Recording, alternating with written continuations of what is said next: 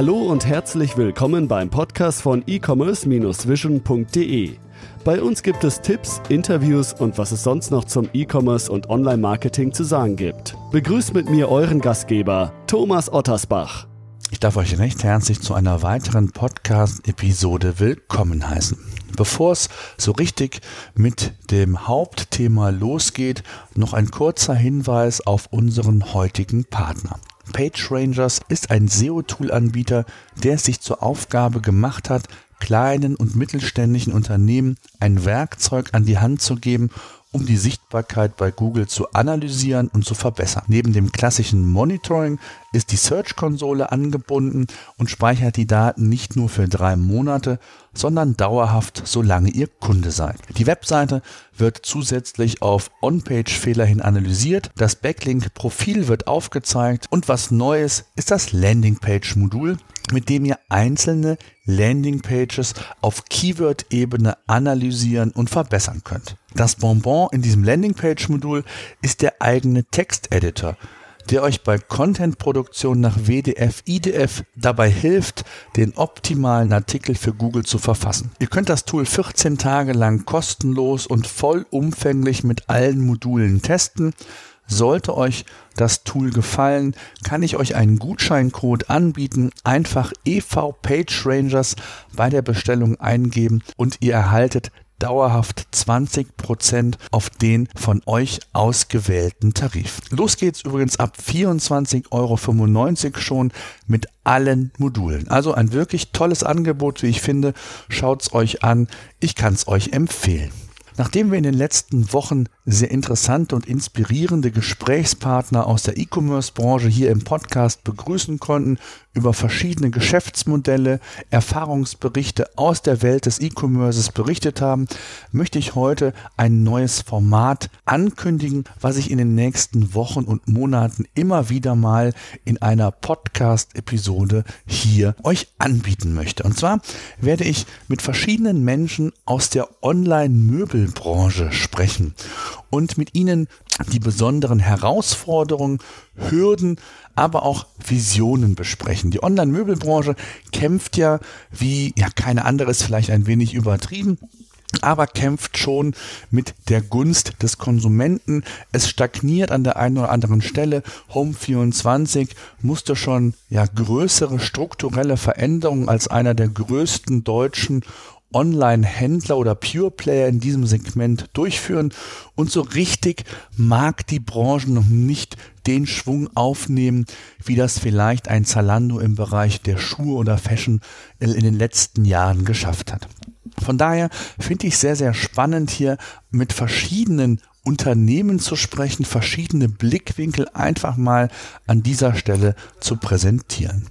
Einleiten möchte ich das Ganze mit einer kleinen Anekdote oder mit einem ähm, Beispiel, was ich selbst vor ein paar Wochen erlebt habe.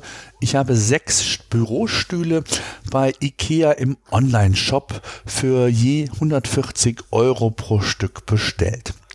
Tja, ich habe lange mit mir gehadert. Das heißt, ich hatte einige Fragen. Es war mir nicht so ganz klar, warum IKEA, obwohl der nächste IKEA-Laden nicht mal 30 Kilometer von unserem Büro entfernt ist, 70 Euro Versandgebühr haben möchte und äh, das bei einer Bestellmenge ja von, von roundabout 900 Euro ähm, fand ich dann schon sehr happig. Die Alternative war Amazon. Da habe ich natürlich auch von entsprechenden Händlern mir Bürostühle anschauen können. Da waren auch sehr, sehr gute dabei. Der große Unterschied war natürlich, dass eben keine Versandgebühren angefallen wären. Aber äh, letztendlich habe ich bestellt, obwohl ich auch äh, gerne mit einer Hotline bei IKEA gesprochen hätte, die mich so ein Stück weit beim Thema Verkauf beraten oder unterstützt hätte. Das gab es in der Form nicht. Erst im Kleingedruckten gab es dann irgendwo mal FAQ mit uns Kontakt aufnehmen. Dann gab es erstmal die häufig gestelltesten, die, häufig, die am häufigsten gestellten Fragen und irgendwann stand dann da auch mal telefonisch Kontakt aufnehmen. Also sehr, sehr nutzerunfreundlich und nicht typisch, dass man eigentlich gerade im E-Commerce sagt, äh, neben dem reinen Online-Angebot eine Hotline prominent auch im Bereich der Produktdetailseite vielleicht zu platzieren, ist auf jeden Fall ein sinnvoller Service, den man den Kunden durchaus anbieten sollte. Dem war leider nicht so, da geht IKEA andere Wege und natürlich dann auch aufgrund dieser 70 Euro Versandgebühr für mich so ein Indikator, ja, wie konservativ oder wie anders die Möbelbranche zum Teil tickt. Denn auch andere Möbelhändler nehmen Versandkosten einzig. Ich habe jetzt bei 203 mich umgeschaut in dem Fall, die ebenfalls alle Versandkosten nahmen. Ähm, einzig und allein Amazon nicht. Das ist jetzt nicht unbedingt das Kriterium, warum es in der Online-Branche oder in der Online-Möbelbranche also ein wenig stockt, aber es ist zumindest so ein Indikator. So. Und ähm, ich möchte die Gelegenheit einfach nutzen, wie ich ja angekündigt habe, hier mit anderen Menschen, mit Experten aus der Branche ja über dieses Thema zu sprechen. Aber ich bin noch nicht fertig mit meinen Erfahrungen. Es ging noch weiter und dann sind wir auch schon wieder bei dem Thema, was ist da in der Online-Möbelbranche los? Und zwar ähm, habe ich gesehen, dass die Bürostühle in ausreichender Anzahl in dem ja noch nicht mal 30 Kilometer entfernten Ikea ähm, stationären Laden äh, verfügbar sind und dachte, okay, da werden die bestimmt regional irgendwie die Lieferung tätigen können und das relativ zeitnah. Dem war leider nicht so. Das Zeitfenster besagte äh, zwei bis drei Wochen und ähm, nachdem ich dann die Bestellung nur aufgrund dieser Tatsache, dass ich diesen Bürostuhl schon im Einsatz habe und äh, den als sehr, sehr gut empfinde, nur das war eigentlich der letztliche Kaufimpuls,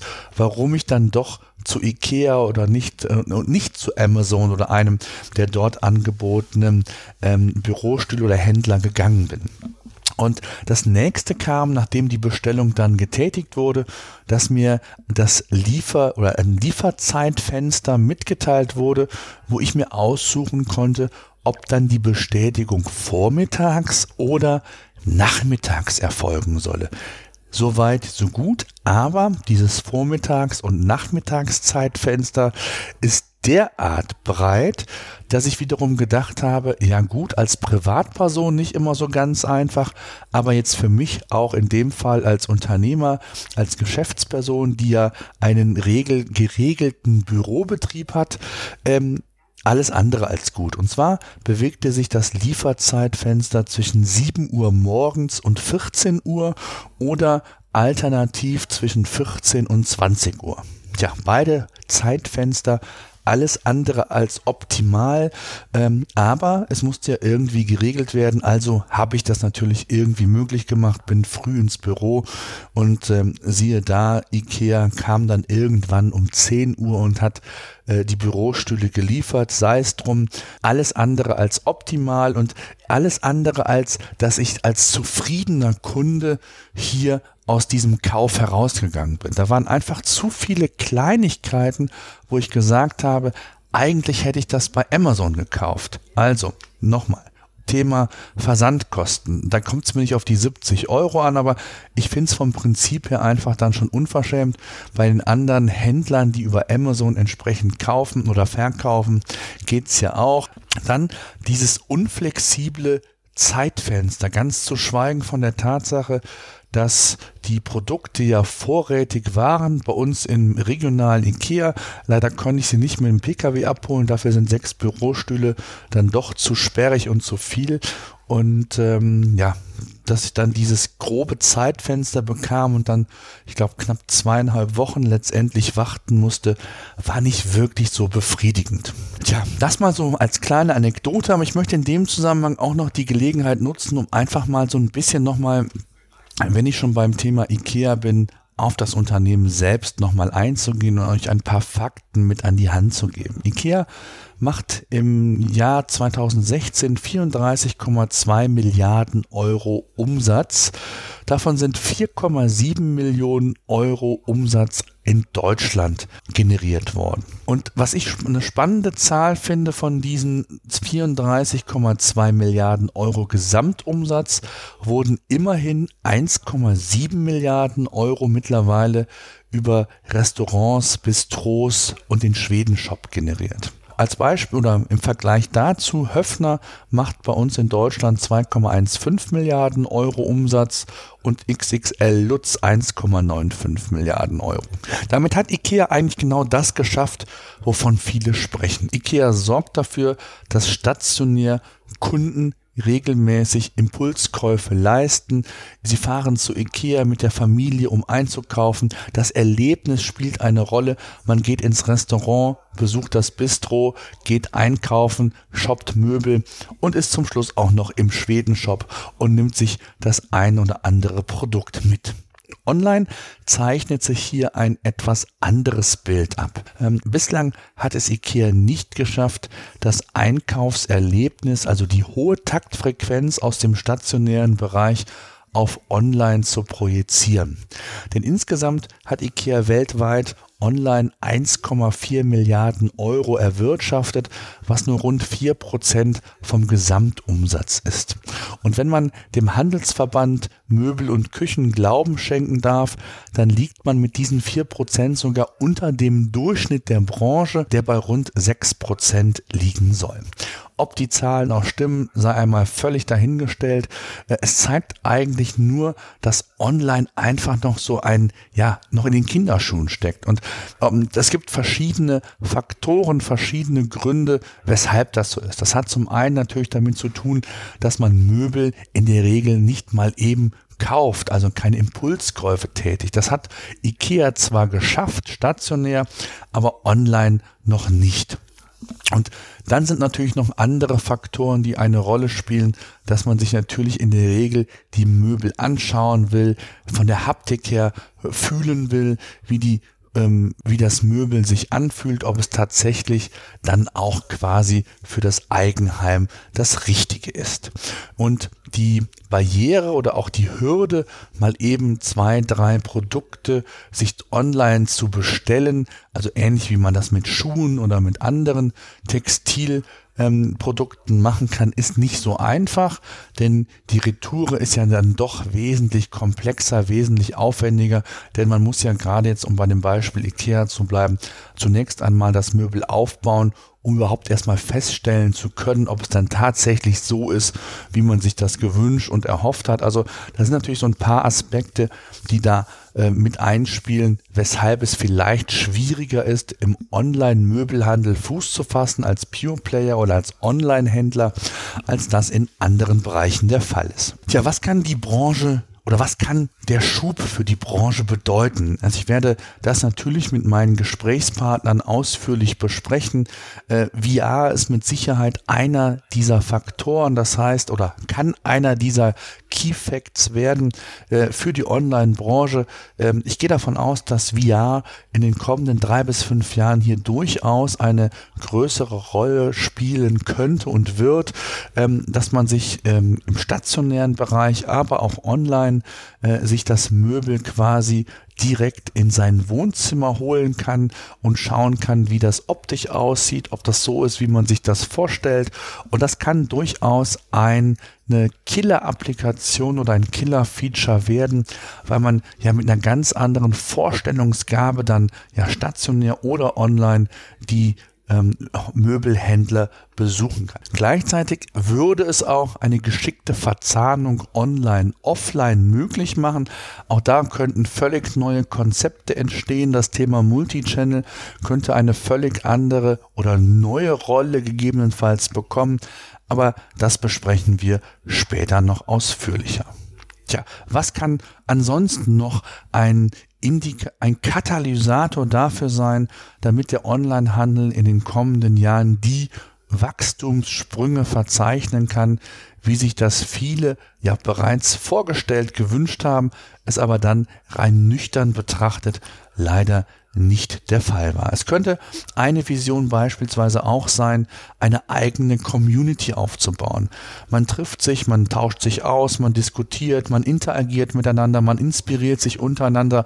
Also genau dieses Verkaufs- und dieses Einkaufserlebnis, was man bei IKEA bekommt, dass es nicht nur primär um den Einkauf geht, sondern auch noch andere Dinge Teil dieser dieses Einkaufserlebnisses, dieses Online-Einkaufserlebnisses werden könnte. Dann geht es natürlich auch darum, sich nochmal zur Differenzierung, Stichwort Beratung, Bestellungen, Reklamations- und, Besch und Beschwerdemanagement.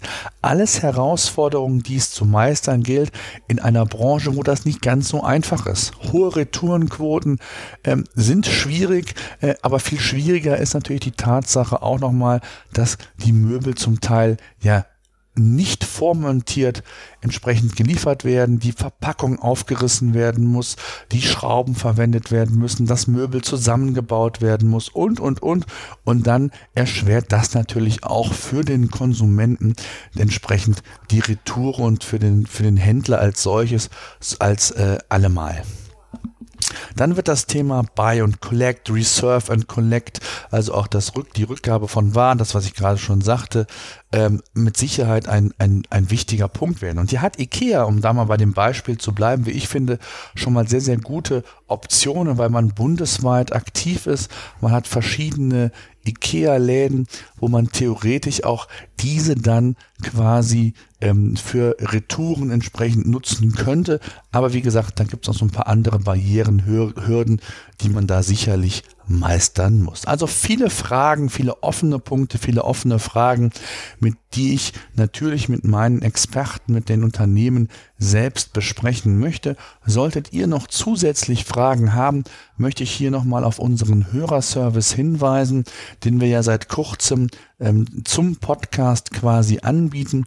Dort könnt ihr uns letztendlich äh, ja per Knopfdruck ähm, Audiokommentare zu, direkt zufügen direkt zusenden, so dass wir diese dann entsprechend ja in einer der nächsten Podcast-Episoden auch aufgreifen und dann unseren Partnern beziehungsweise Gesprächspartnern ähm, einspielen können. Ja, das soll es mal so als erste Einleitung zu dem Thema sein. Der nächste Podcast wird erst einmal noch ein ganz anderes Thema sein. Wie gesagt, wir werden jetzt nicht nur rein auf die Möbelbranche mit unseren Podcasts schielen, keine Sorge. Es wird immer mal wieder in den nächsten Wochen und Monaten hier ein entsprechendes Update beziehungsweise eine Podcast-Episode geben, sodass wir hier so nach und nach ein Bild der Online-Möbelbranche zeichnen können. Und ganz zum Schluss, ich kann es noch nicht abschätzen vom Zeitfenster, hängt auch so ein bisschen davon ab, wann die Gesprächspartner Zeit haben, wann ich entsprechend die Gespräche mit ihnen führen kann, werden wir dann natürlich noch so ein Gesamtbild zeichnen, was uns dann letztendlich ähm, zur Verfügung gestellt wurde aus den dann hoffentlich sehr vielen spannenden und inspirierenden Gesprächen. So, genug geredet, das soll es gewesen sein. Ich freue mich auf die nächste Podcast-Episode. Die kommt schon in wenigen Tagen mit einem wirklich sehr, sehr spannenden und interessanten Gesprächs, mit einem wirklich sehr, sehr interessanten und sehr fachkundigen Gesprächspartner. Seid also gespannt, hört wieder rein, geht in den Blog unter e-commerce-vision.de. Dort gibt's regelmäßige Informationen, abonniert unseren E-Commerce Newsletter kostenlos, denn dann seid ihr immer auf dem Laufenden, nicht nur wenn es neue Podcasts gibt, sondern auch alle wichtigen Themen werden wir dort regelmäßig für euch zur Verfügung stellen.